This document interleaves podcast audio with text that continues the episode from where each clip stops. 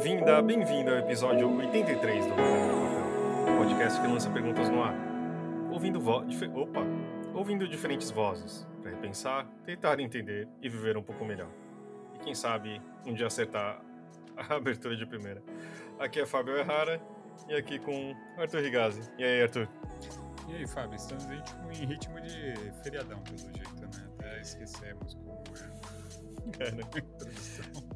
Antes eu até cortava, mas vamos deixar assim para verem como que é feito esse podcast artesanal. E hoje, qual que é a história, Arthur? É, vamos falar sobre o bom e velho rock and roll, ou a morte do rock and roll, ou como você prefere chamar. é, é engraçado, né? Porque tudo começou... Acho que a gente sempre fica conversando sobre as pautas, e uma delas acho que surgiu em algum momento.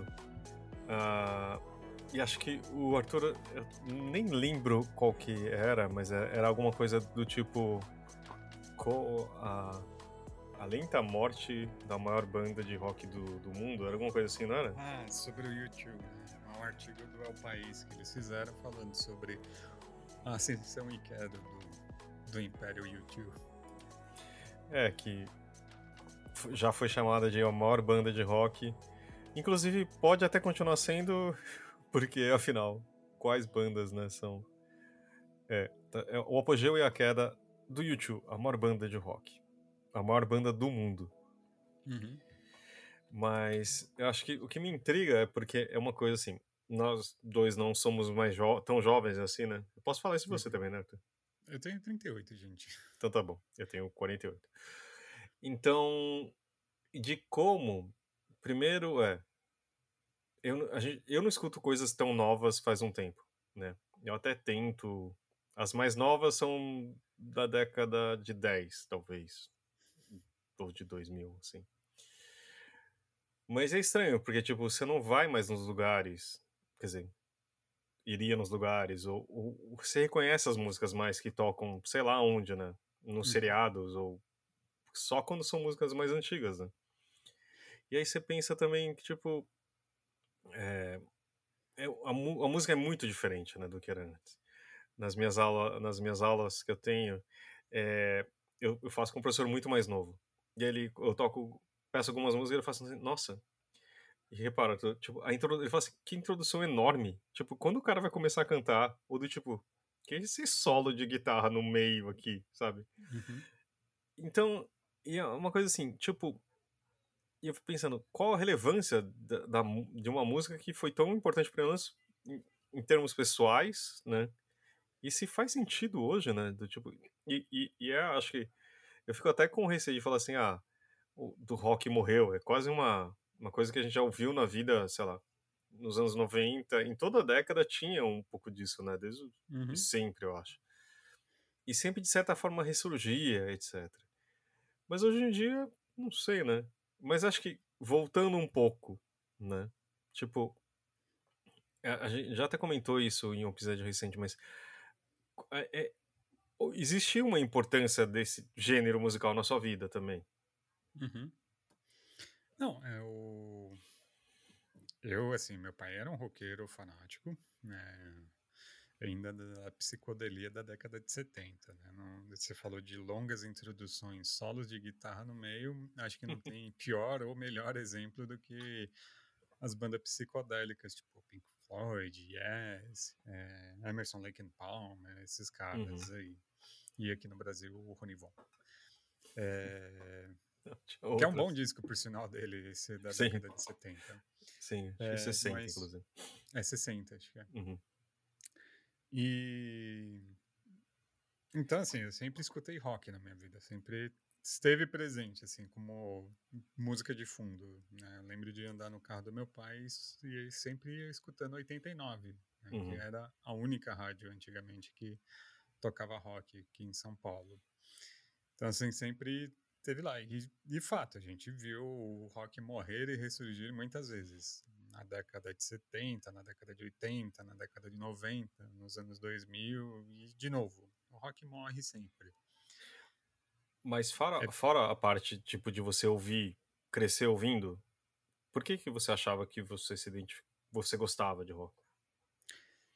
Uh, eu comecei a gostar mesmo, assim, que eu percebi assim, putz, eu gosto de escutar isso eh, lá pelos anos 2000, assim, 90, no finalzinho da década de 90, na virada do milênio, que daí eu comecei uhum. a definir mais o meu gosto musical.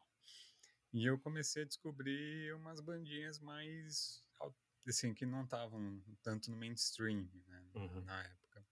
Tinha o Radiohead, que era considerado alternativo, mas estava tocando na rádio, né? Uhum. Tipo, Nirvana, obviamente, começou como alternativa e depois virou o monstro que virou, né? Mas daí eu comecei a escutar Brasil 2000, uhum. no finalzinho da década de 90, um programinha chamado Garagem, uhum. que tocava de madrugada na segunda-feira. Começava meia-noite, segunda para terça. E eles traziam umas bandas do dos Estados Unidos, assim, que não, o Jabá não conseguia penetrar a rádio brasileira. Então, assim, era uma coisa. E eu gravava até umas fitas cassetes, indicando mais a minha idade. Uhum. Então, assim, e era dentro do que seria chamado o espectro do rock, mas ele já tinha, assim, você já via que tinha um flerte com outras linguagens. Mas foi ali que eu comecei a falar, não, eu gosto disso. E eu gostava justamente porque o rock, assim, com todos os problemas, o rock assim é casa de muitas, é tipo festa de fim de ano de família. Você pega desde os anarquistas, os primo anarquista punk da vida, uhum. até os coxinha metaleiro, assim, tipo nazista fascista daqueles rock pesado da, da Alemanha, assim, que tem muitos ali, né? Que não fala não, que é bizarro assim, o cara ser roqueiro e ser nazista, né? Porque o rock foi inventado pelos negros americanos. Uhum. Todo bom roqueiro sabe. Né? A raiz do rock está no blues. Sim. Mas vai entender. Então, assim, eu acho que é também por causa disso que o rock vira e mexe morre, né? Por causa que tem uns, uns caras que acabam sufocando. Mas o rock, assim, sempre teve uma atitude, assim, uma ideia de você afirmar um certo inconformismo com o mundo. Uhum. Né? Todo, todas as músicas de rock meio que revelam isso. Acho que a primeira banda assim que eu senti que falou comigo assim que eu falei, puta, que legal, né? foi o Pearl Jam. Que, é, que, até hoje assim é uma banda que mudou muito pouco, tanto musicalmente quanto uhum. de mensagem. Eles são extremamente ativistas, né, de puta, queremos que o mundo seja um, um pouco melhor depois do primeiro disco deles, eles fizeram muito poucos clipes, assim, porque eles também não viam sentido em ficar fazendo. É, tinha uma crítica muito forte, né, às mídias de massa na década de 90 e no começo dos uhum. 2000. E com razão, apesar que hoje em dia isso também é muito problemático. Mas tinha uma atitude. Eu acho que é um pouco isso. O rock sempre foi. É, meio parece propaganda da 89, mas só que é, é, é muito uma postura que você tem com o mundo. Uhum. De inconformismo. Porque a raiz também tá nisso, né? Como você falou também, assim, tem, não dá para falar um rock, né? Tipo, uhum. você tem o rockabilly, no princípio, que veio do blues e do country, e, sabe, depois passa por tantas divisões, tipo, Beatles, que para mim é sei lá, eu continuo achando sempre que é, é da onde surgiu a música pop do mundo e o rock seguinte, uhum. para mim sempre tem um, um pouco do, sabe, Rolling Stones, depois, tipo, rock pesado e, sei lá, anos 70, Led Zeppelin e etc. E tantas outras coisas, e vai criando uma árvore enorme, né? E, tipo, uhum. vão, vai desde o, da coisa mais leve, digamos assim, tipo, do rock romântico, se pode dizer isso, e, e vai para é, tantos lugares. Só que, ultima, e, e eu acho que, é, que para mim, essa identificação também tem muito a ver com acho que a idade, e acho que, e acho que a importância que a música tem quando você é mais novo, né? Uhum. E, e, acho que a questão de, de ser de uma atitude e de ser contrário ao que uhum. seja o dia a dia, né? Tipo, o uhum. contrário ao mainstream, ao que, sabe? Eu acho que essa importância, uh, talvez que a gente tenha perdido, mas enfim. E para mim, eu acho que a identificação era exatamente de alguém tá falando que eu tô sentindo e, e tipo, da minha raiva e de, de querer mudança, de não, de não ouvir também aquilo que, sei lá, toca no Fantástico ou, qualquer coisa que, que, que, era, né? E, tipo, e para mim também, é, eu cresci nos anos 80 e 90 e a música pop sempre tinha cada vez crescendo mais e mais, né? Até de, com alguns momentos, por exemplo, nos anos 80 era o rock nacional que tinha alguma coisa um pouco diferente, que era o pós-punk, né? E mas você tinha alguma coisa que falava a língua. Depois, nos 90, tinha alguma coisa ou outra também que tipo, existia uma cena de rock nacional que eu acho que era importante também pra gente, né? Pra mim, Legião Urbana foi algo super importante, assim, sabe? Uhum. Tipo, em termos de letra, de, de falar que alguém, nossa, como que esse cara sabe que eu tô pensando, alguma coisa assim, né?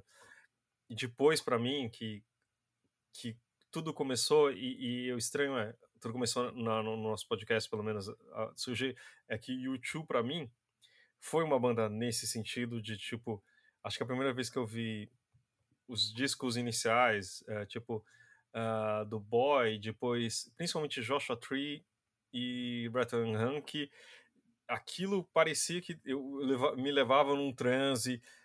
Eu falava assim, nossa, tipo, aquela música que era aquilo que eu realmente queria ouvir e eu via sem parar, sabe? E essa importância, e tipo, algumas bandas fizeram marcos assim, mas tipo, o Radiohead para mim teve essa importância, a gente já contou também, o quão catártico foi vê-los a primeira vez, né? Acho que quando eu ouvi Creep e você gritando I'm a weirdo, que eu era estranho, que eu era um perdedor, e tipo, eu não pertenço aqui. E isso eu acho que, que é um pouco dessa atitude. E acho que o YouTube talvez seja um pouco da crônica, né? De, de mostrar esse começo, a revolta, o, o, a coisa do político, até se tornar o mainstream em si, né? Uhum. E de tipo, o que talvez a gente vai falar isso depois, talvez, mas tipo de ser o anti-revolução, né? Que acho que uhum.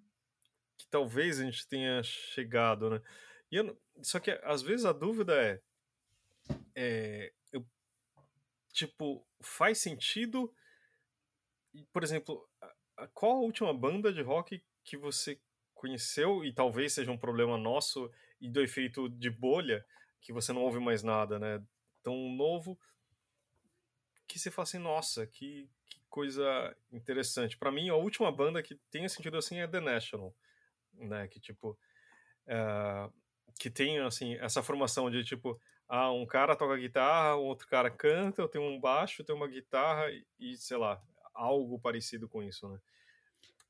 Eu acho assim, tem né, dois problemas, assim. Tem o que você falou do YouTube, que ele se torna mainstream e da, da mensagem que ele passa, ele se torna o próprio antagonista, num certo sentido. Acho que também é exemplar, por exemplo, que o YouTube sempre apoiou muito a aquela moça que se tornou até a primeira-ministra ou presidente do país dela e ela estava agora apoiando o genocídio de muçulmanos, eu acho que no país do ah, tá. asiático. Sim, sim. É, eles fizeram uma puta campanha, fizeram música sobre ela. Não, no show, no penúltimo show deles tinha toda uma, uma imagem. Isso, então. né? Que mas é essa história é super, assim, completa, super complexa, mas enfim. É, então, assim, porque de fato a causa dela era muito boa, porque era contra a ditadura, perseguição, uhum. etc e tal. Só que ela se tornou, é como disse no filme do Batman, a gente vive bastante para se tornar aquilo que a gente mais odeia. Então é um pouco isso, assim. E, e também musicalmente, se você ver a carreira do YouTube, ela começa no rock, assim, num pós-punk mesmo, né? Uhum. pegada dessas, e atravessa a década de 80 e 90 e 2000, e ele vai se tornando cada vez mais pop, né, nesse sentido. Uhum. E é intencional, deixo. E o rock como um todo, e os gêneros musicais como um todo, isso não é exclusivo do rock. Eles acabam se mesclando muito, né? É, porque é... o que eu acho que em algum momento, é, inclusive é importante, né? O U2 Actum uhum. Baby, que é o disco mais pop que misturaram com eletrônico que existia na época, Isso. é um dos mais interessantes, inclusive. Não, o Europa também é um disco... Gente, o U2, assim, é... os últimos discos realmente assim, têm sido bem ruins. Acho que Desde o All That You Can Leave Behind, acho que é, acho que é o uhum. que eu gosto, assim, é, depois disso, assim, é só ladeira abaixo. Uhum. Né, musicalmente falando. Mas os primeiros discos são incríveis, assim, são muito bons mesmo, são músicas muito boas. É, mas isso aconteceu com todos os gêneros musicais, assim, o hip hop tipo... começou a se mesclar. Então, assim, você escuta hoje uma Mix FM, que é a rádio mais pop de São Paulo, se você for ver, uhum. ou uma das mais, ela é, assim, você vê músicas que são muito próximas de coisas do rock and roll. Assim, de algum uhum. momento, assim, que você consegue ter uma identificação. E o próprio bandas que são mais rock and roll, você vê que eles estão absorvendo elementos de outros gêneros, assim. Então, uhum. tem um pouco disso. Então, fica meio difícil também definir o que é o rock hoje em dia e o que não é. É, não, acho que um bom exemplo isso era o Stones, né? Também quando o Rolling Stones quando surgiu era realmente o an anti tudo, né? Assim, tipo uhum. de, diferente até acho que dos Beatles, né? Que tipo que não, não tinha uma relação contra, mas digamos assim, é, não tanto, né? Tipo, é quase uma boys band, né? Que se pensar hoje em dia, que, que virou revolucionária no sentido mais musical, sei lá, tipo, de uma ultra complexidade também, né? Uhum. Mas, enfim. Eu acho que vale ouvir os nossos, começar a ouvir os nossos convidados.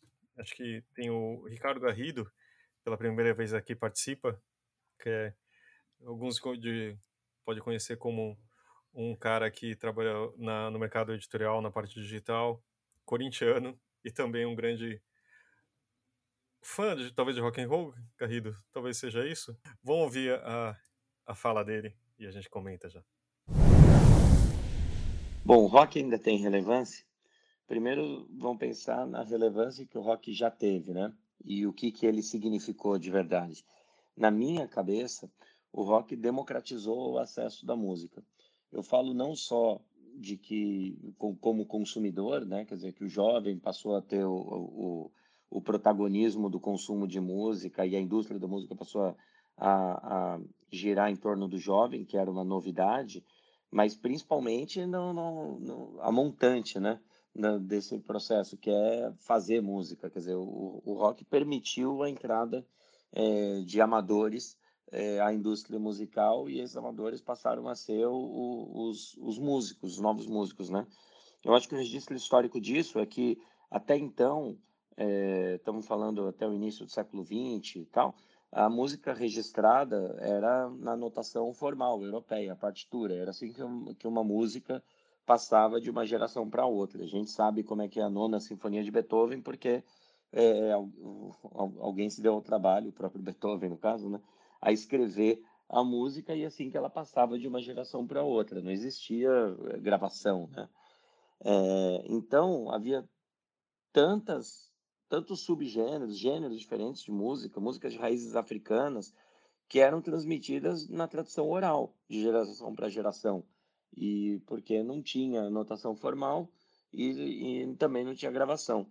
Daí estamos falando de início, entrando para meados do século XX, a gente tinha é, músicas que agora podiam ser gravadas e reproduzidas e descobertas por um público mais amplo. Vale tanto para o samba aqui no Brasil, por exemplo, vale para o blues nos Estados Unidos e para tantos outros é, gêneros musicais que não se prendiam à notação musical europeia, né?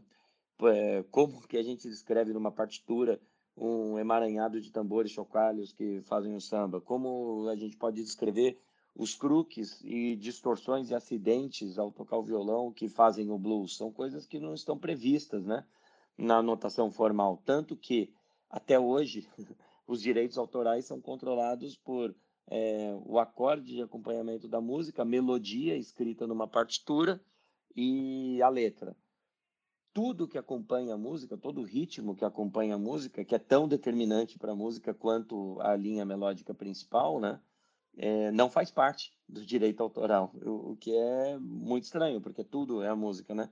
Então é engraçado. É, eu acho que a verdadeira revolução musical que aconteceu com o rock foi a molecada podia aprender a ouvir música com o disco é, e no rádio e não precisava de aula musical de partitura. Então, com o tempo que começou a acontecer, é que jovens que não tinham formação musical, que não sabem escrever música, se tornaram os músicos. E, de fato, até hoje, o Paul McCartney, que é provavelmente o maior compositor do século XX, ao lado do parceiro dele, o John Lennon, são dois caras que não, sabe, não sabiam ler partitura e o Paul diz que não sabe ler até hoje, embora ele até escreva sinfonias hoje, mas ele não, não, não sabe ler uma partitura, né? Então, é, isso que sem politizar muito, o que aconteceu é que o rock aproximou garotos é, brancos americanos que ouviam country music, que se interessaram pelo blues dos negros, e tem os bluseiros mais jovens que adotaram a narrativa do country, como aconteceu com o Chuck Berry e tal, e surgiu o rock, e esse foi o Big Bang da música jovem, né? Então, o rock virou a, a, a voz da juventude e foi a ferramenta é, do rompimento das gerações durante pelo menos cinco décadas. Eu falo tanto dos baby boomers e do, do fim dos anos 60, mas assim, geração após geração, né? O rock foi por muito tempo vivo e vibrante e enquanto ele continuou mudando, evoluindo ou involuindo, né? Como, por exemplo, nos anos 70, quando a gente teve a ruptura do rock que estava muito artístico, muito progressivo, muito complicado, quase sinfônico, e de repente veio o punk rock, que era a negação é, completa daquele, daquela erudição toda, né? Então, enquanto o rock se manteve nessa rota, é, é, ele foi gerando rompimentos e reconciliações internas ali dentro de quem gosta disso e foi parar em lugares muito distantes, né? Como eu falei do punk, o hip hop, o rock progressivo, o heavy metal, ou misturas como o metal progressivo, o nu metal com o rap e, e assim por diante. E aí parou, porque tem outra revolução que chegou e o instrumento de ruptura de uma geração com as gerações que antecederam não é mais o rock, porque agora a parada é outra, né? É através da tecnologia ou do uso da tecnologia e da possibilidade de você criar grupos de afinidade, que a gente pode chamar meio idiotamente de tribos e subtribos, mas enfim, é, grupos cada vez mais nichados, especializados em torno dos seus interesses, que foi o que colocou é, em xeque o, o modelo de negócio do rock, né? Porque o modelo de negócio do rock era grava um disco, quer dizer, encontra uma banda, é contratado pela gravadora, grava um disco, investe em uma grana preta, cria uma nova imagem, faz um vídeo, diz que são os novos Beatles ou que são os anti-Beatles e, e vendem milhões, né?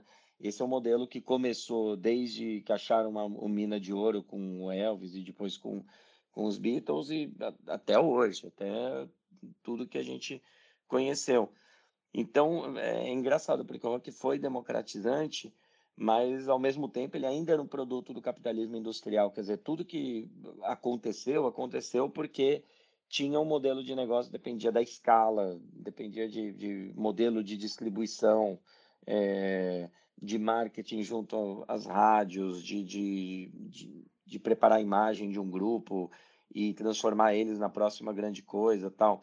E inclusive o modelo do álbum, quer dizer, a própria tecnologia, a mídia que, que distribuía essa música, né, que é aquele disco long play para gerar em 33 rotações e um terço, que é, cabem 40 e poucos minutos de música, é, é, é, é o que definiu o, o modelo do rock, porque permitiu que o rock aspirasse a uma obra de arte, como um livro curto ou como um filme, né? Então, o Sgt. Pepper dos Beatles, o Tommy do The Who, The Wall do Pink Floyd, o Thriller do Michael Jackson, o Purple Rain do Prince, o, o Actum Baby do U2, o Nevermind do Nirvana, né?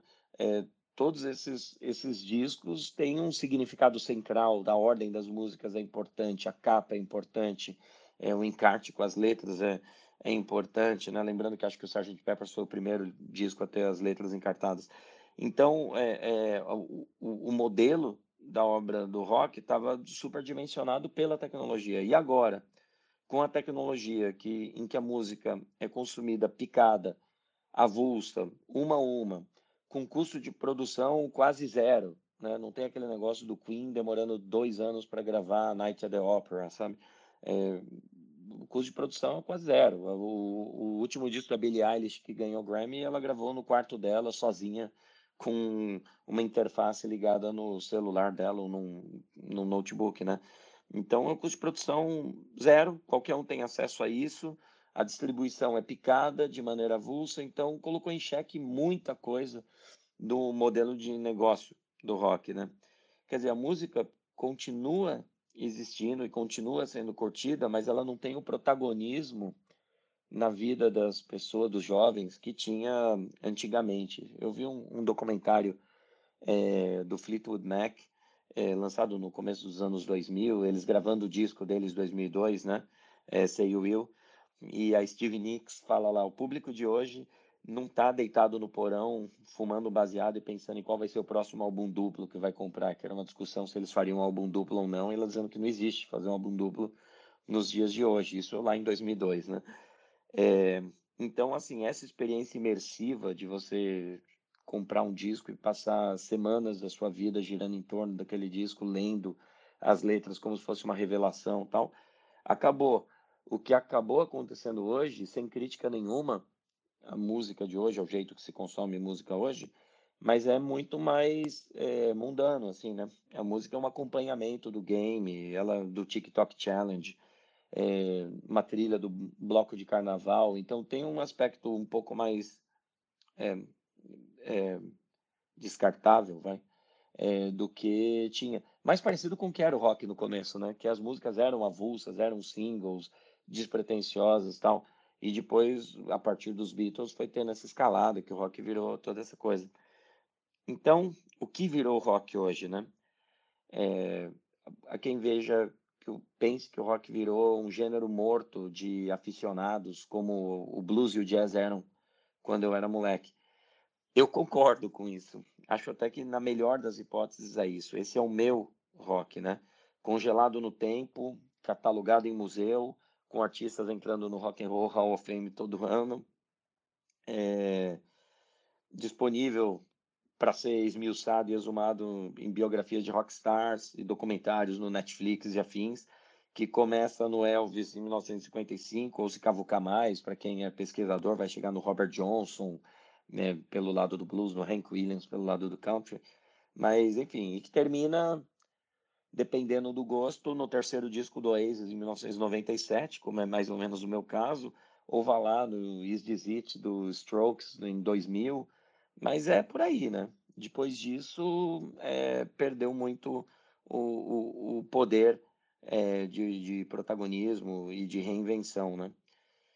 Então eu vejo assim, para mim esse é o rock, é, de, de, é um gênero de aficionado é, que fica revirando a lata de lixo da história. Mas pode ser que seja pior que isso. Existe um outro conceito de rock rolando. É, existe um rock que perdeu a, a, a, miscigenação, o jogo de cintura, a abertura a novas influências, a mistura, um, um rock duro, branco, envelhecido e sem inspiração, assim. Aquele rock de encontro de motoqueiro em Campos de Jordão, sabe? Chamado aquele rock que toca nas rádios de classic rock, sabe? Que toca umas atrocidades tipo Beckman Turner Overdrive, Status Quo, umas bandas meio sem graça que não, não trazem muita diferença. Que é um rock branco, macho, estranhamente de ultradireita. Eu não consigo entender. Eu acho que essa gente conseguiu se apropriar até das coisas bacanas, sabe? Do Creedence Clearwater Revival, do ZZ Top, do Black Sabbath, roubaram eles da gente, sabe? Virou trilha desse, desse rock branco, macho, é, fechadão, assim. Eu me lembro muito do show do Roger Waters é, em São Paulo, semanas antes da eleição presidencial de 2018, em que, lógico, um estádio de futebol cheio de fãs do Pink Floyd, com camiseta, escrito Roger Waters tal. Gente que conhece as músicas, que comprou lá pelo menos o, o Dark Side of the Moon, o Wish Were Here e o The Wall, sabe? E o povo ficou ofendidíssimo quando o Roger Waters assumiu uma posição política, quando ele falou não contra o fascismo, contra, contra o levante do neofascismo no mundo e dando nome aos bois, colocando o nome dos Trump nos Estados Unidos, não sei quem em tal país, tal, e Bolsonaro no Brasil. Vaiadíssimo, assim, o povo ficou louco. E eu penso, bom, mas o que você esperava, né? Se foi no show do Roger Waters o cara passa a vida dele inteira escrevendo é, sobre o fascismo, é, contra políticos de um modo geral, quer dizer, super alinhado com direitos humanos e, e, com bandeiras da esquerda. Quer dizer, os caras não entenderam nada, mas eles ainda assim vão se apropriando disso. Então, é, esse, esse é um novo rock que está aí, e é, uma, e é um cenário meio assustador. Mas eu, eu acredito que esse não é o fim, sabe?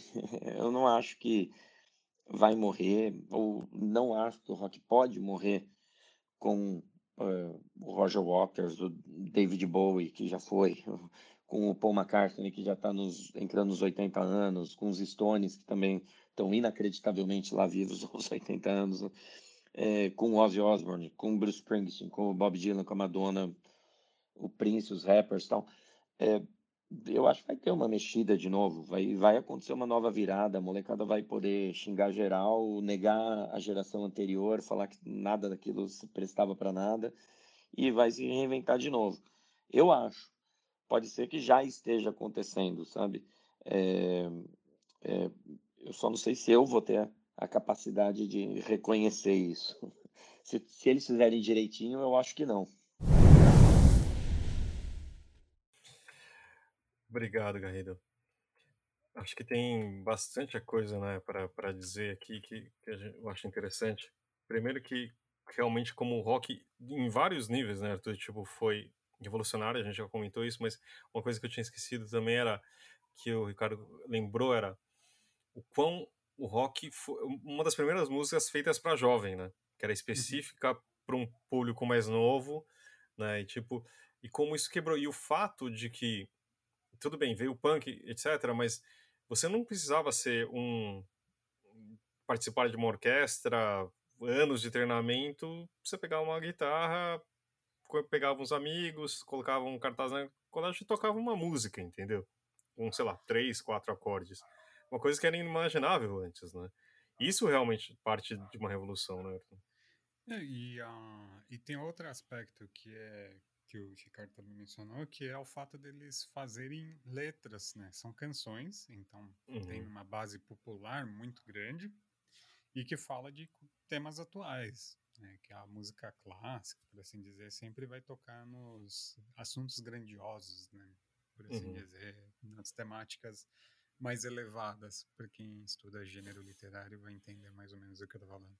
Mas é o rock não literalmente. Os Beatles, se pensar as primeiras músicas dele, falava sobre o cotidiano de um garoto pobre de Liverpool, filho de operários. Uhum. Mesmo as músicas do Elvis, né, nos Estados Unidos, falavam sobre moleque, moleque querendo curtir a vida. Né? Ou mesmo indo mais para o Hank Williams ou para o Robert Johnson, falavam sobre as realidades né, deles. No, uhum. Na raiz do blues, sobre a questão de ser negro nos Estados Unidos, né? Uhum. Escravocrata, um pouco isso. E, e, é, e, isso sempre foi, acho que, a principal característica do, do rock. O rock fala sobre a realidade da juventude e geralmente dá uma pontada de tipo, é uma bosta, mas vamos aí. Né? e, assim, e eu pensando assim nas bandas que eu gosto, né, que eu sempre gostei de escutar. Nirvana, Pearl Jam, é, o Legião mesmo, Legião Urbana aqui no Brasil é uma banda que eu gosto. Mesmo Strokes, assim, que eu, eu também gosto, né? apesar que já fica meio que nem o, o Ricardo falou ali, já não, onde a gente já começa a perder de vista o que, que é o rock, é, são eles falam da realidade assim próxima, uhum. né? Não tem uma coisa muito interessante. E o que eu acho que também o Ricardo falou que é interessante é sobre. É que a gente está vendo, na verdade, a morte do rock enquanto fenômeno cultural. Né, uhum. Como um, assim, um negócio que representa toda uma cultura uh, de época. Porque, fato é, assim, na década de 80, se pensar nas glam bands assim, de rock, elas estavam em todo lugar, né? E elas mudaram, por exemplo, como a indústria fonográfica funciona nos Estados Unidos. É só pensar naqueles tribunais que eles fizeram por causa do linguajar dos discos de rock, né? Que até o vocalista do, do Twisted Sister foi depor, né? E ele deu um hum. show no, no tribunal. E, na verdade, é o selo lá que eles fizeram de recomendação proibido para menores, na verdade, alavancou o número de vendas de todo mundo, não só do rock, como do rap também, né? Porque uhum. também eles sofreram a mesma perseguição. Então, se você vê a importância que o rock teve naquela época. É, eu acho que, de fato, hoje em dia, assim, se você ver, tem muito menos espaço. Uma banda de rock que nem. Que nem os Beatles, assim. Eu fico Hum. imaginando, se os Beatles lançassem hoje em dia, será que eles teriam o mesmo alcance, né? No formato que eles começaram? Então, assim, dentro do mundo de TikTokers, etc e tal. Eu acho que curioso, assim, que tem uma banda que eu vi no Instagram, que eu não tenho TikTok, mas que é o Maneskin, que é uma banda italiana, que eles fizeram uma cover de uma música chamada Begging, que é uma cover de uma música da, Uhum. que é uma música da década de 60. Uhum. De, assim, e o TikTok meio que relançou isso. Ou mesmo se for pensar o Fleetwood Mac. Fleetwood- né, eu ia falar Tramps. Uhum. Eu adoro essa música, por sinal, por Uhum. causa do vídeo do cara andando de skate tomando suco de cranberry, assim, pô, que é... É, é tipo, a gente pode falar de uma ressignificação, né? E, tipo, e passar por uma geração nova, né? E, tipo, É, assim, a questão que eu acho só das mídias sociais, desculpa interromper, é que Hum. elas meio que retiram o sentido original dessas músicas, né? Elas se tornam justamente um pequeno produto para ser consumido muito rápido, uhum. né? Tipo, você escuta ali dois, uns 30 segundos da música e meio que é isso, assim. Uhum. E a partir disso, ah, às vezes você vai procurar no streaming a música inteira, mas você meio que perde o contexto de realização dela, assim. Então, Uhum. é, É que- eu acho que é isso que estão falando, desculpa. A gente vai se intrometer, né? Vai sim. Mas do tipo, realmente é quando alguma coisa era lançada, tipo, sei lá, o disco novo do Michael Jackson, o clipe da Madonna, ou coisas que é- eram quase acontecimentos, né? Que acho que Uhum. perderam um pouco essa força, pelo menos não pra gente, né? Talvez também a, e- a gente não é mais o público-alvo de uma geração mais nova, né? Tipo, Uhum. não, talvez não chegue. E eu acho que tem muito também do, do, do- A gente vive em bolhas que a gente só ouve coisas muito parecidas com o que a gente gosta e, e movido muito a algoritmos, né? É, assim, eu confesso que assim, o meu gosto musical mudou muito nos últimos tempos. assim. Uhum. Eu gosto de escutar música pra desligar meu cérebro. Então eu Uhum. adoro o, o último disco do Harry Styles, eu adoro. Eu gosto. Eu realmente gosto do Harry Styles. Eu gosto de umas outras bandas pop. Que também, eu gosto da Billie Eilish, acho o disco dela muito bom. Né, o que ganhou o Grammy. A música do, da trilha sonora do James Bond é muito boa. E é engraçado que ela gravou no esquema que a Bjork estava gravando na década de 90, né? Com um laptop e fazendo as próprias coisas. assim. Uhum. No caso, é- ainda era um desktop da Bjork, mas ela grava até hoje desse jeito. Uhum. Então sempre teve essa, essa coisa e é a única coisa que popularizou. Do rock, por exemplo, eu tenho voltado a escutar mais agora. Só que eu Uhum. gosto de escutar é, álbuns, né? O disco. Hum. Então, assim, David Bowie é um cara que eu aprendi a gostar agora. Eu não gostava quando eu era tão novo, assim. Uhum. Não, não falava comigo, assim. Era de uma outra época. Mas os discos do David Bowie são narrativas, né? Quase como ler um livro. Uhum. Então, assim, tem, tem uma coisa que é você sentar e escutar o disco de cabo a rabo. Isso eu acho que é uma coisa que acabou. Eu É o acho que, não- que o Ricardo tá comentando, né? Tipo, que É. são é, o Sgt. Peppers ou, ou discos desse tipo são, são, são narrativas, são pequenos livros, contos, etc., que contam uma história. The Wall, do Pink Floyd, coisas do tipo, né? E isso eu acho que acabou. Talvez tenha um- uma volta. Eu acho que quem ainda faz um pouco isso é o Arcade Fire. Uhum. Mas ele, eles entenderam assim que, no caso, eles precisam associar uma outra mídia. Então, no caso, os clipes, né? Uhum. Os The Suburbs, que é um Maravilhoso. disco assim, é maravilhoso e ele conta uma narrativa. Uhum. né? E, eu, e o Arcade Fire ainda faz narrativas longas, né? Porque ele- os discos conversam entre si. Então, o, o Suburbs é meio que É mesmo? o Tem um, da ar- queda. a- aquele Fire Universe. É, eu acho que tem um pouco isso, porque você escuta os Suburbs, assim, você percebe Uhum. que ali é o princípio da merda. Aí tem o Reflector, que ali é o momento em que tá na, no meio mesmo, acho que é até por isso que eles colocaram esse nome. E tem o, o último, que agora eu esqueci o nome, que eu adoro esse disco, que tem o Creature Comfort, assim, que são músicas extremamente nihilistas, assim, é um negócio assim que é tipo terra devastada. Então eu acho que faz um arco mesmo. E não é à toa que. Everything o David- Now. Everything Now, Uhum. que fala muito sobre o consumismo, né, e sobre esse vazio.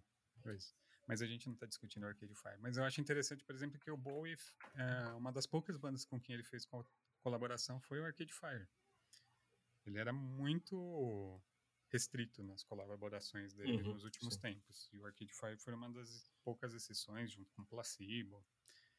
né? Então, eu acho. E, e eu percebi que eu tenho gostado muito de tentar entender o que, que o artista tenta compor naquele álbum. que eu acho Uhum. que forma um- uma narrativa ali. Tem, e o Bowie, eu acho que é um dos melhores exemplos, né? O Zig Stardust, todos os discos dele meio que fazem essa construção.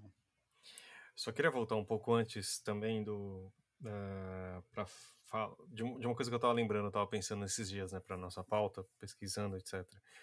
De como eh, eu cresci também eh, de muita gente. De, os anos 90 era a era, era do julgamento, né? Do Uhum. tipo, que isso era o que você podia fazer e aquilo não. E, tipo, era uma discussão eterna. E eu, do tipo, ah, isso é rock, isso não é rock.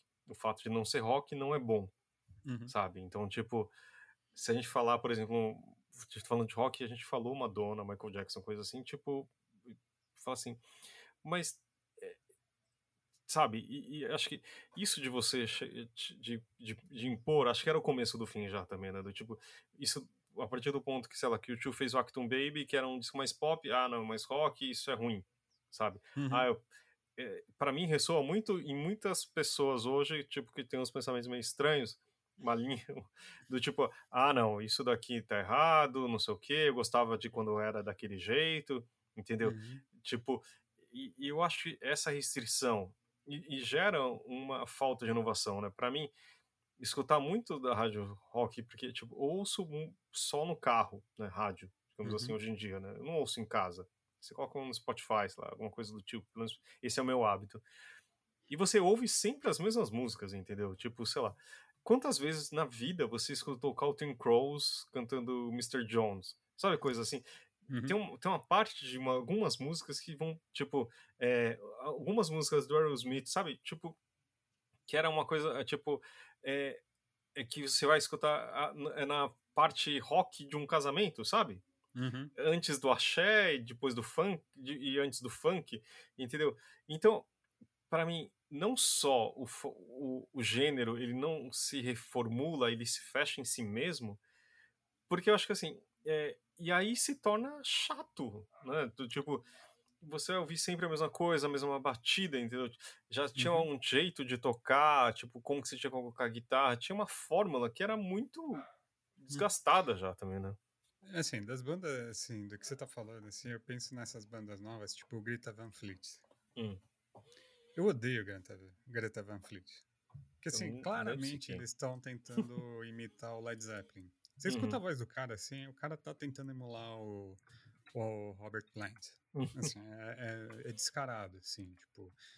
Eu não tenho problema, assim, você fazer uma música inspirada nos mestres antigos. Eu gosto muito do Jack White, por exemplo. Eu acho que ele tem um trabalho legal e ele faz umas coisas muito legais que são pautadas em Uhum. mestres da guitarra antigos. Tanto é que ele tem um trabalho mesmo de de resgate, de Uhum. métodos de produção, de gravação, Uhum. etc. O cara é meio nerd nessas coisas. E eu acho que ele faz um- uma leitura legal ainda, assim. Uhum. Mas, é, ainda mais porque ele vai numa raiz que justamente o pessoal esquece, né? Que o rock é miscigenação, é mistura, né? é Uhum. mistura de gêneros, assim. E é onde surgem as coisas mais interessantes do rock. Tanto é que eu sempre gostei, meu pai até falava, né? Que eu gostava de uma coisa mais underground. Uhum. né? Eu, eu- minha banda, uma das minhas bandas favoritas é Studios, por exemplo, que faz umas sonoridades assim, é como se fosse uma bad trip do, dos Beatles, assim, sempre.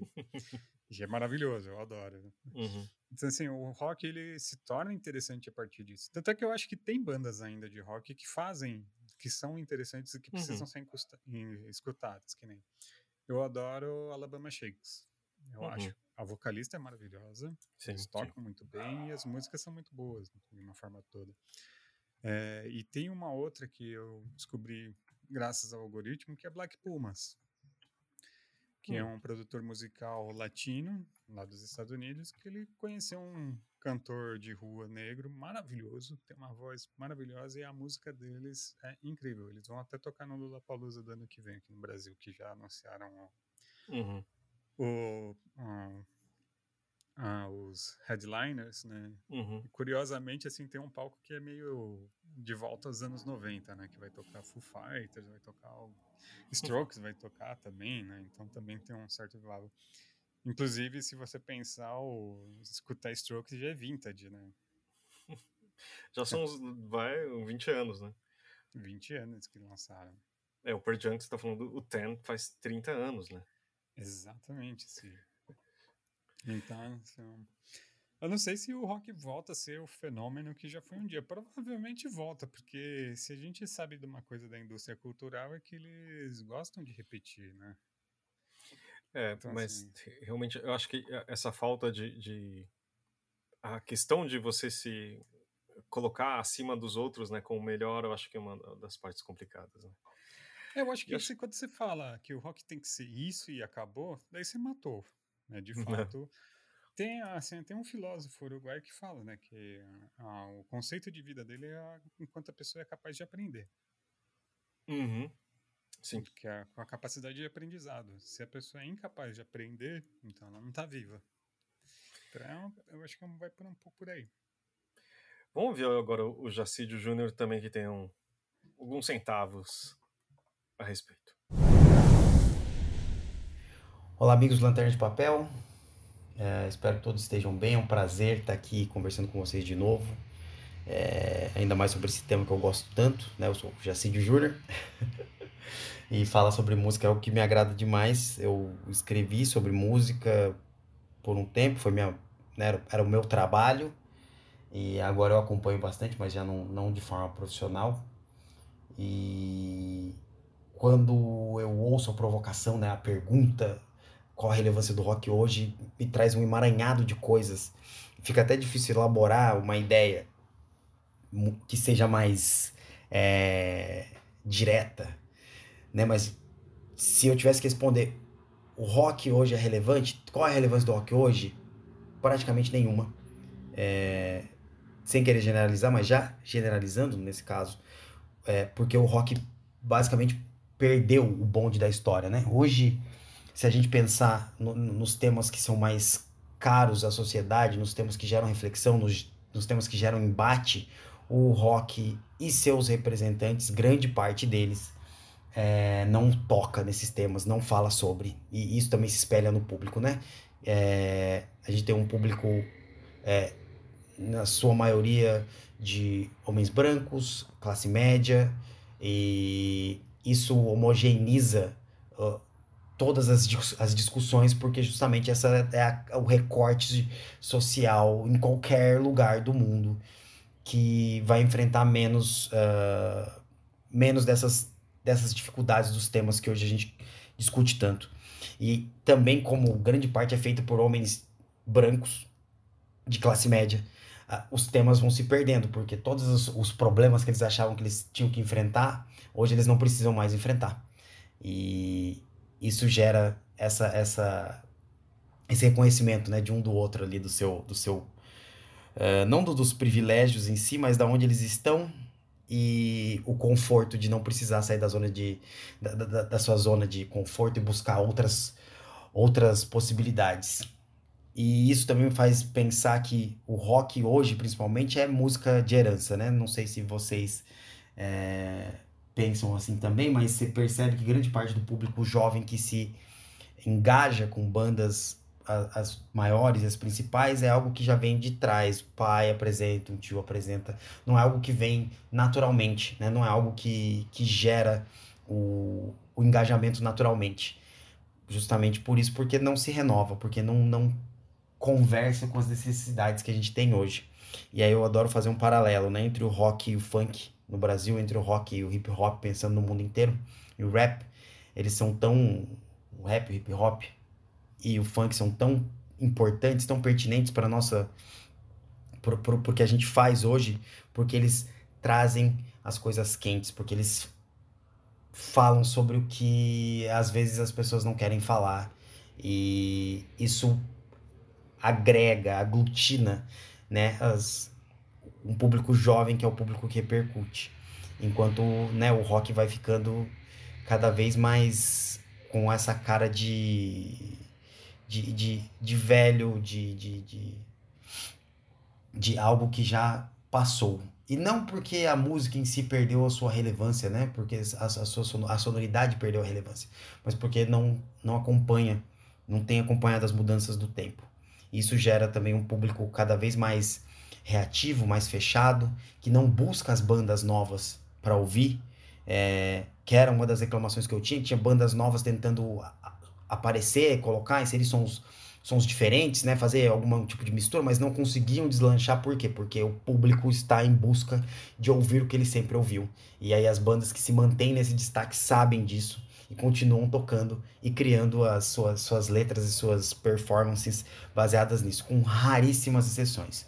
Né? Tanto que bandas que ainda enchem estádios são bandas que fizeram muito sucesso na década de 70, 80 e comecinho dos anos 90 e dali para frente qualquer banda que tem algum tipo de elemento de rock precisou colocar, precisou misturar um pouco mais com pop, precisou abordar temas ou falar de uma forma que gerasse algum tipo de reflexão, tá? E é engraçado fazer esse exercício de pensar sobre a relevância do rock, porque para mim a cada ano ele se torna mais de nicho, saiu daquela coisa super grande, impactante de 70, 80, que você tinha justamente as pessoas que eram, entre aspas, os desajustados, que eram as pessoas que queriam mudanças, que buscavam mudanças, é, se aglutinando para se transformar num, num espaço homogêneo, de tentativa até mesmo de superioridade cultural, né? Que é aquela coisa, ah, eu, o que eu ouço, eu ouço rock, eu sou inteligente demais e né, não existe isso. Quando a gente fala de cultura, quando a gente fala de arte, não tem arte superior, arte inferior. Tudo é arte, depende de como ela te pega. Mas esses usos, essa falta de conversa com o que acontece hoje e a, até mesmo essa não busca por elementos novos faz com que o rock perca sua relevância ou se torne e sempre aqui, né, usando como contraponto geral todo, se torne cada vez menos relevante, impactante e, e influenciador, né? Não, não, não, se, não se tem uma influência hoje desses artistas de uma forma notável. E aí, para fechar esse, esse link, para não parecer que eu tô só de birra, né, com rock, eu uso um exemplo aqui de um, um artista que está há muito tempo nesse ainda enchendo estádios, que é conhecido pelo, pelo trabalho anterior e que ainda tenta se renovar, chegar em novas pessoas, que é o Paul McCartney né, que vem dos Beatles, que é conhecido pelos Beatles, ele lança muitos discos, é, uma, é um artista prolífico, ele tenta abordar uns tópicos mais, uns temas mais novos, mas ele está sempre buscando uma parceria, uma sonoridade nova, é, justamente para dialogar com os pais, que, é, que vão possivelmente trazer os seus filhos como herança, mas também angariar um público novo que às vezes está buscando esse, o que do rock pode ser interessante, o que de referência do rock pode ser interessante, e ele é um dos poucos artistas desse segmento que eu percebo que não estão parados. É, eu confesso que perceber o rock dessa forma é triste, mas que bom que a gente tem outros artistas jovens com buscando outra sonoridade, sem medo de arriscar, sem medo de falar, que é o que faz com que a gente que gosta de arte, gosta de música, é, continue caminhando para frente e, e disputando os espaços, né? É, eu agradeço imensamente essa oportunidade de falar sobre isso, falar sobre música, e eu estou ansiosíssimo para ouvir o que os outros participantes têm para dizer. Muito obrigado de novo e até a próxima. E você pensar também que algumas pessoas que ouvem e algumas pessoas que a gente já admirava, e como mesmo o Ricardo falou, e eu já estive falando também, como foram sequestrado o rock, né? Tipo, é, isso de ele ser muito branco, muito masculino, né? Muito macho, é, e muito de acabou assim, tipo de cabeça branca e rico, né? Porque também assim as bandas foram ficando mega bem sucedidas e tipo perdendo uma noção de realidade, né? acho que poucos, como você falou assim, tipo o Bowie, que eu me lembro de cabeça, assim, sei lá, o Bob Dylan, e alguns poucos tem alguma coisa que faça sentido, né? Porque é, eu acho que tinha um, um, um, jeito de vida em certo tempo de, de rock and roll que era o cara ia no hotel e quebrar, sei lá, uma coisa meio Axel Rose do Guns N' Roses, sabe? Tipo, quebrar o quarto tal, mas demonstrava algum tipo de atitude, né? É, não só alguém que podre de rico, né? Que, acho que isso virou um, um problema, né? Tipo, também de, de você ser a vidraça, né? De, de, também, né? Aquilo que acho que você comentou antes.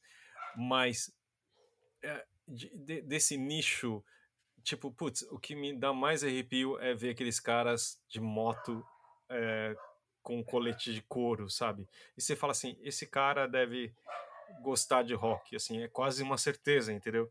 E, tipo, será que eu quero me identificar tanto com esse cara? Não sei, isso também acho que é algo paralelo, não, Arthur?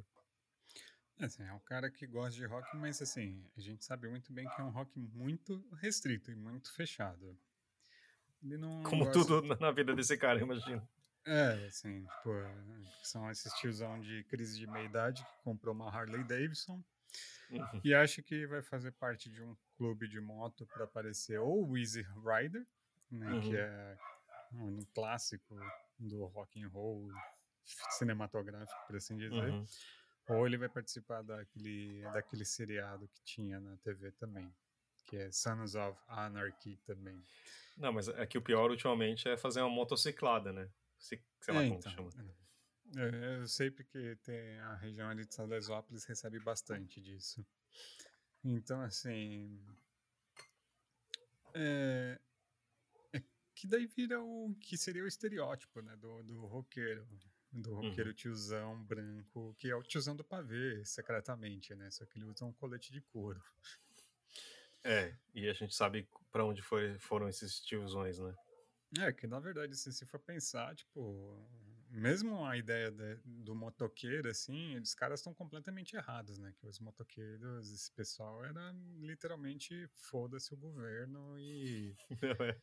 É uma coisa meio anti-establishment. Assim, Easy Rider, que... como você falou, pelo menos o filme, e. É, exatamente. Steppenwolf, é. etc. Não é exatamente isso que estavam querendo. Que a ideia é justamente você não se subjugar um status quo que é uhum. justamente o nome de uma banda que, como o Ricardo falou, é de um certo gosto duvidoso. É, mesmo assim, o, a psicodelia também, que meu pai tanto gostava, ela também foi problemática nesse sentido dentro do meio de produção musical, né? Da ideia de que você precisa ter uma puta produção para fazer um disco bom, assim, uhum. é, é tentar alçar o, o rock and roll a, a, o lugar do qual ele fugiu, né? Que é de música erudita, de que uhum. é uma coisa que exige um preparo, uma coisa tal, do gênero tal, tal, tal. É, então, o, o conceito de arte completamente deturpado, né? Exatamente, assim, é um discurso que muito roqueiro fala para, por exemplo, para falar mal de gêneros populares, tanto o funk, uhum. o samba, que é o que você falou sobre a década de 90, né? Tipo, o que é o rock é o rock, o que é pop é o pop, uhum. e etc e tal. E que é uma besteira sem tamanho, gente. Você pode escutar muito bem Beatles, Rolling Stones, David Bowie, Cartola. E, e o que você quiser também, tudo e bem. MCs, né? por aí. Você pode escutar um pancadão, assim, porque se você pensar assim, é, essas manifestações são muito mais próximas do que o rock é na sua origem do que o rock é no, no que toca nas rádios. É, que o rap é. Que de hoje é, mesmo do brasileiro, é, etc. É. Uhum. Ou mesmo o, o, funk, né, o pancadão. O pessoal sim, assim, sim. adora pegar na putaria que o pessoal do, do funk fala, mas vocês já pararam para prestar atenção na letra do Led Zeppelin, gente? Literalmente a gente escuta o Robert Plant falando que vai te espremer como um limão e o suco vai escorrer entre os dedos. sim, sim, e tem tantos outros exemplos, né? Então, assim, é, é um, ou falar que ah, o pessoal fica falando só de drogas. Lucy in the Sky and the Diamonds. Literalmente é LSD que eles estão falando. O Joe A Cocker, controvérsia. Até, até hoje ele, ele. Mas enfim. Eles não, eles não admitem, mas o Joe o Paul Cocker, acabou de falar que era uma, um desenho de uma amiga de uma, da filha do, do, do, do, John, mas enfim. Claro, claro. É, ou mesmo o Joe Cocker cantando sobre cocaine. Uhum, Falando, uhum. she's alright, she's alright, cocaine. Não, não, é, isso me lembra, tipo, como algumas dessas pessoas merecem, é, se tornaram eu, a, a, gente não gostaria de mencionar, eu acho que né, mencionar os nacionais, todo mundo sabe que a gente está falando, né? Uhum. Mas de como o Eric Clapton se tornou um, um, um lunático, um né? antivax e, sabe, completamente pirado, né? Uhum. Mas enfim, eu acho que isso de, de ouvir outros gêneros, acho que vale muito bem a gente ouvir agora do nosso amigo jornalista e editor João Varela.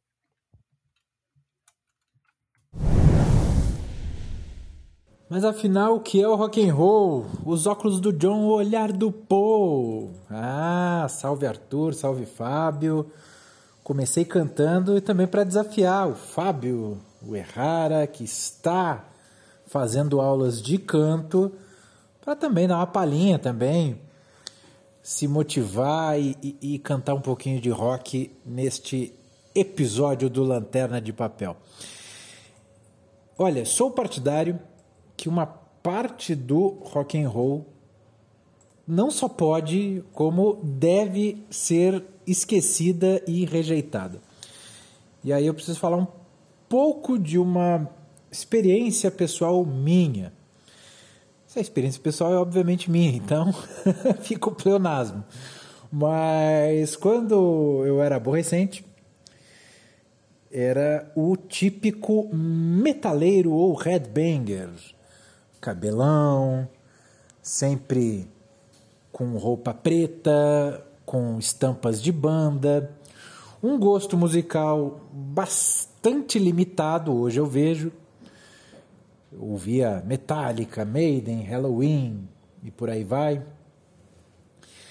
E achava, tinha, tinha crença, tinha convicção que era o gênero musical mais avançado de todos e que qualquer coisa na, no campo mais popular deveria ser imediatamente rejeitado era uma coisa burra. Enfim, dessas coisas, né? É, não, não, falo isso sem, sem me orgulhar, tá? Como, como deve ficar óbvio ao decorrer da conversa. Uma, uma pira minha, eu usava calça jeans o tempo todo, até na praia. Uma coisa que até hoje tem gente que pega no meu, no meu pé, na minha terra natal, em Guaíba. E aí, claro, o, as pessoas vão evoluindo, vão mudando, vou entendendo que a minha postura era muito boba, começo a acrescentar cada vez mais sabores no meu cardápio musical. E, e eu acho que houve um ponto de virada durante uma festa de lançamento do bloco carnavalesco Tarado em Você, aqui de São Paulo, em que estava vendo o, o atardecer, o pôr do sol, deslumbrado. A vista era maravilhosa, era num, num prédio da Consolação com Paulista. Quando começa a escutar Banda Eva, começa a escutar uh, Minha Pequena Eva, e os meus anticorpos roqueiros imediatamente se ativaram. Uma espécie de ódio que eu nutria por Ivete Sangalo, por Banda Eva, por toda a Xé Music, parecia querer aflorar no meu corpo. Ao mesmo tempo que eu me perguntava, tá, mas por que que eu detesto essa música mesmo? O que me fez odiar Banda Eva em primeiro lugar. E aí eu ouvi a música, prestei atenção e olha, parece algo razoável de se ouvir. Fui para casa, tirei a prova dos nove, habilitei lá o, o streaming, não lembro se era o Deezer ou Spotify, e ouvi o disco inteiro, Banda Eva ao vivo, de 1997. E fiquei pirado, adorei, gostei muito de tudo do que eu vi. É, a percussão, a energia da Ivete Sangalo. E isso me fez repensar muita coisa. sobre essa, essa postura que eu tinha, sobre essa, eh, essa espécie de vírus roqueiro que faz muita gente deixar de experimentar coisas por uma espécie de dogma, por uma espécie de vergonha de, de, de não poder, ah, se eu, se eu ouvir isso significa aquilo, quando na verdade tanto faz. Tudo, e se alguém pensar que ah, você é pior ou melhor por ouvir Banda Eva, deixa a pessoa pensar. É, a gente não tem muito controle sobre isso. Mas o fato é que essa jornada foi tão importante para mim que eu conversando com o editor da Barbante, Alessandro Andreola, ele me desafiou a escrever um livro sobre o disco Banda Eva ao vivo de 97 para fazer parte da coleção Sound and Vision e eu fiz e entreguei o texto. Só que, claro, pandemia acabou estraçalhando todos os planos editoriais, principalmente das editoras independentes. Então, não há uma previsão de lançamento para esse livro, mas acabou motivando pensar em muitas coisas, pesquisar sobre Banda Eva, pesquisar por que a Ivete Sangalo é essa espécie de entidade brasileira, porque num primeiro momento, e a gente confunde, né, gente é, famosa, celebridades com uma espécie de acaso, sorte, participação em reality show já te faz virar uma estrela nacional. E no caso da Ivete, não, teve ali um, um trabalho muito forte, principalmente essa virada nesse disco dos anos 90, e aí, e aí começa toda, toda essa jornada um pouco pessoal, um pouco de pesquisa uh, histórica, jornalística, uma mistureba, né? Então, uh, conta essa história para mostrar essa parte do rock and roll que eu acho que poderia ser retrabalhada, digamos assim. No mais, o rock and roll tem muitas coisas interessantes que merecem ser mantidas, né? E eu estou falando de rebeldia, esse hedonismo festivo, a utopia, a inconformidade, isso tudo, imagino que vocês vão discutir no, no programa, essa atitude que vem junto com o rock and roll, que é mais do que um gênero, né? Ele acaba afetando as nossas vidas em diversos outros campos, né? Como essa pequena historinha que contei, acho que mostra para vocês. Legal? Beijo para vocês. Tchau, Arthur. Tchau, Fábio. Fui. Obrigado, João. Eu gostaria muito de ver uma, um documento sobre você de calça jeans na praia. Mas enfim, valeu. É muito boa a história, né? Eu acho que, que passava, acho que do, do jovem Fábio também, de, do preconceito contra o axé. E, tipo, falando mais claramente no elitismo que isso gera, né? Acho que muitas vezes você, tipo, a banalizar ou, diminuir movimentos que sejam populares, falando assim, ah, mas isso claramente mostra muito o tipo o que você quer dizer por trás, né? Do tipo uhum. invalidar esse tipo de manifestação, né? Não, eu tava pensando assim que né, eu jovem, né, roqueiro também tinha essa versão axé e tal e oh, qualquer coisa que não fosse rock, né? Vamos uhum. deixar bem claro. Assim. E eu não estava prestando atenção no meu próprio pai, que foi quem me ensinou a gostar de rock. Porque, assim, se, se eu fosse ver com atenção a discografia do que meu pai gostava de escutar, meu, tinha desde Jamelão, Ângela Rorô, Caetano Veloso, né, a MPB como um todo, meu pai escutou. Assim, uhum. tipo, no final da vida ele estava cantando, acho que Paulo Vasolini, Uhum. Então, assim, é um negócio assim que esse vírus meio que pega você e às vezes você não sabe nem de onde veio, né? Uhum. E é muito perigoso, porque justamente, primeiro, te restringe. Né? Qualquer coisa que te restrinja é, é problemático. Né? Se você é incapaz de poder escutar alguma outra coisa que não seja do seu escopo, meu, você está se empobrecendo, né? está uhum. impedindo de você crescer. E segundo, assim, que tem o perigo de justamente virar um negócio reacionário, assim, de ser um, um conservadorismo que se torna proibitivo, né? Então, tudo aquilo que não é seu é inferior. E, uhum. é, um discurso, e é o discurso mais anti-rock and roll possível.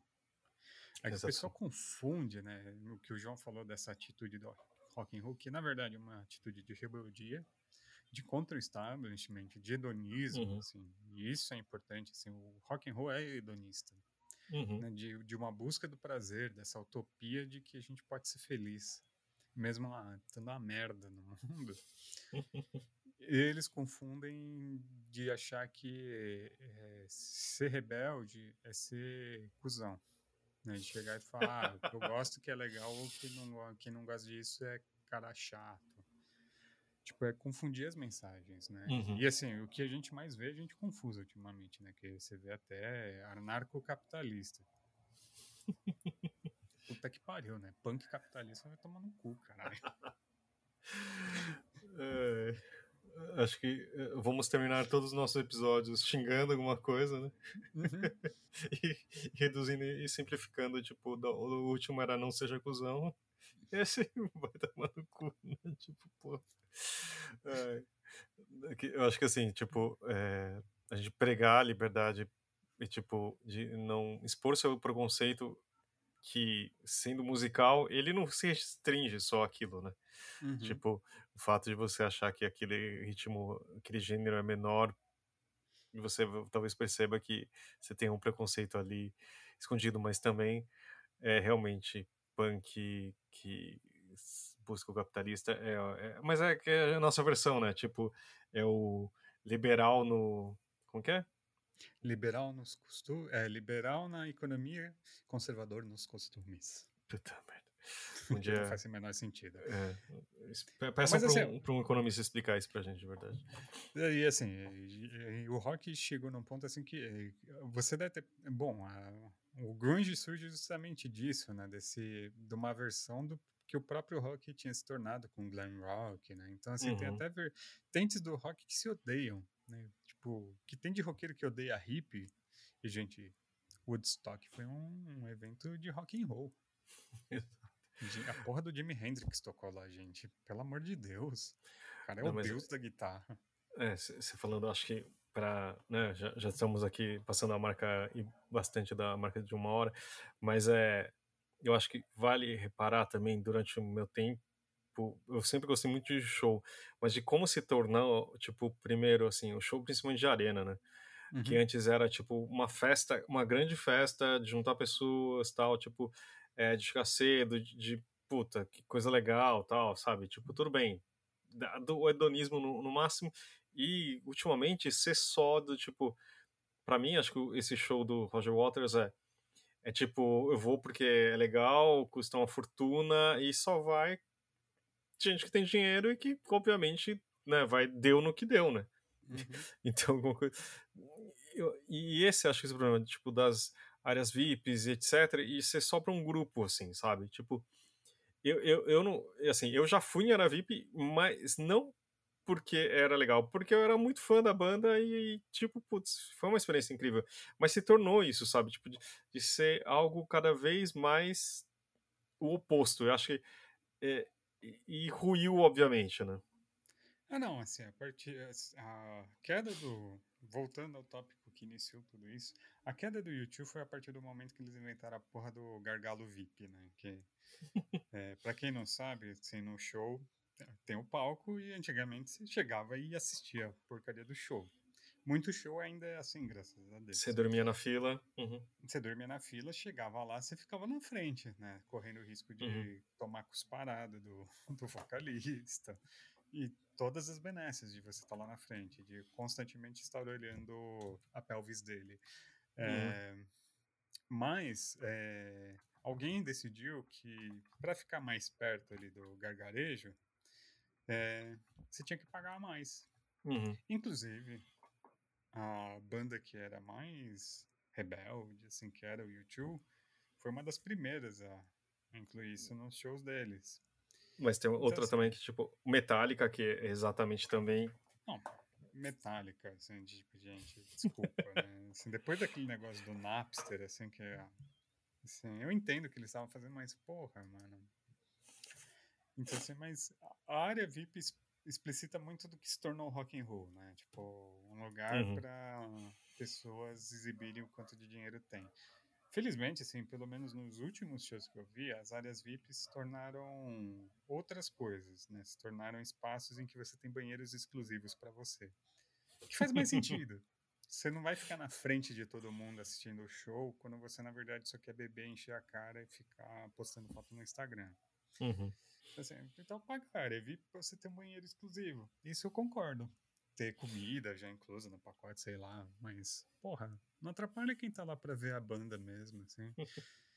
Tipo, ah, né, então, assim, ah, mas, eu- Mas- a gente já tá desviando completamente. Não, mas eu acho que é um, um sinal e tentando só fechar o programa. Mas eu acho que, que é importante tudo isso e principalmente, puta, escuta o que você quiser e não julga o amiguinho, né? Do tipo, tenta ouvir coisas que realmente, sabe, Não, façam sentido e, não- e acabam com preconceito, inclusive, na música. Uhum. O algoritmo às vezes manda umas coisas assim que você nunca escutaria na vida, assim, escuta.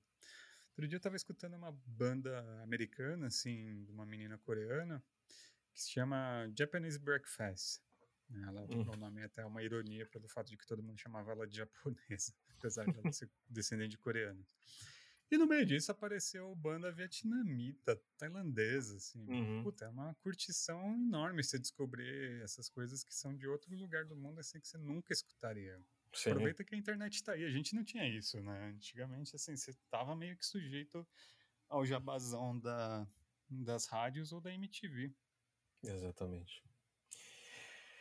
Mas então acho que é isso. Uhum. No final, vamos fazer só respondendo sim ou não, vai. O rock continua relevante? Sim e não. Boa, boa resposta. Talvez não como a gente imaginava o rock antigamente. Ele, talvez ele se tornou uma outra coisa, ainda bem. É verdade. Ainda Ou- bem. Eu acho que ainda bem. Ou não, como diria o Caetano. Gente, obrigado ah, a você que está ouvindo, principalmente aos nossos convidados, ao Ricardo Garrido, ao Jacídio Júnior e ao João Varela pelas preciosas participações aqui, e a você que está ouvindo. E valeu, Arthur. Até a semana que vem. Ah, curiosidade. A gente gravou esse programa no dia de finados. Um abraço.